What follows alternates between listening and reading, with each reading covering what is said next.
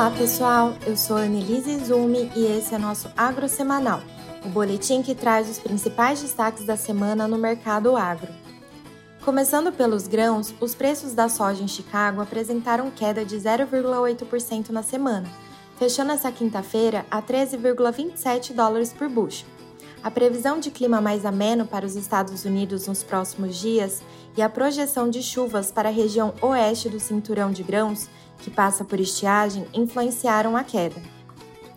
No Brasil, sem grandes novidades no cenário, a semana foi mais uma de desvalorização para os preços. Em Paranaguá, a soja fechou essa quinta a R$ 133,77 por saca, queda de 2,5% frente à sexta-feira passada. Para o milho, a semana também foi de redução do preço do mercado internacional.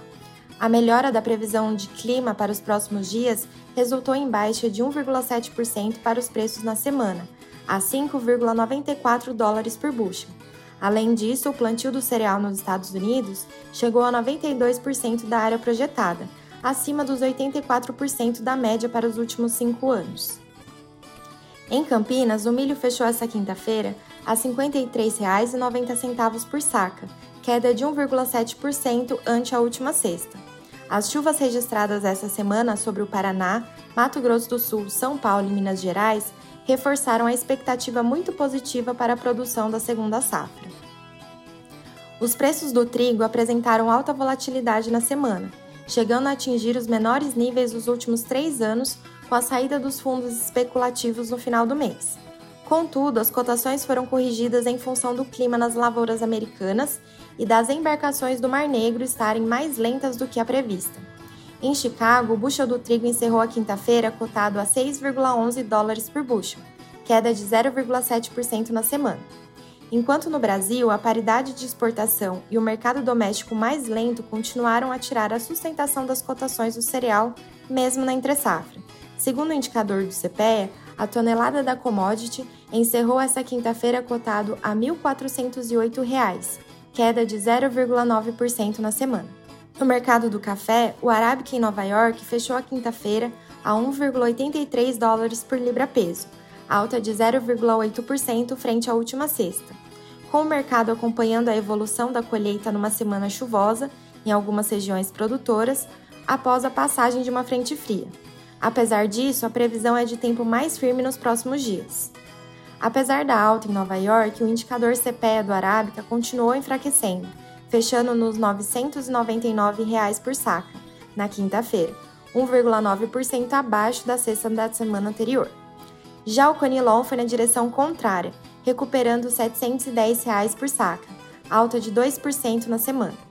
No setor sucroenergético, em Nova York, o preço do açúcar apresentou mais uma semana de queda, fechando essa quinta-feira na tela de julho em 24,88 cento dólar por libra-peso, queda de 1,9%. Sem grandes novidades do lado dos fundamentos, a queda pode estar relacionada à realização de lucros pelos fundos especulativos. Nos combustíveis, nessa quinta-feira, entrou em vigor a nova alíquota de ICMS, que passa a ser a mesma para todos os estados de R$ 1,22 por litro na gasolina A e no anidro carburante, o que pode elevar o preço final do fóssil.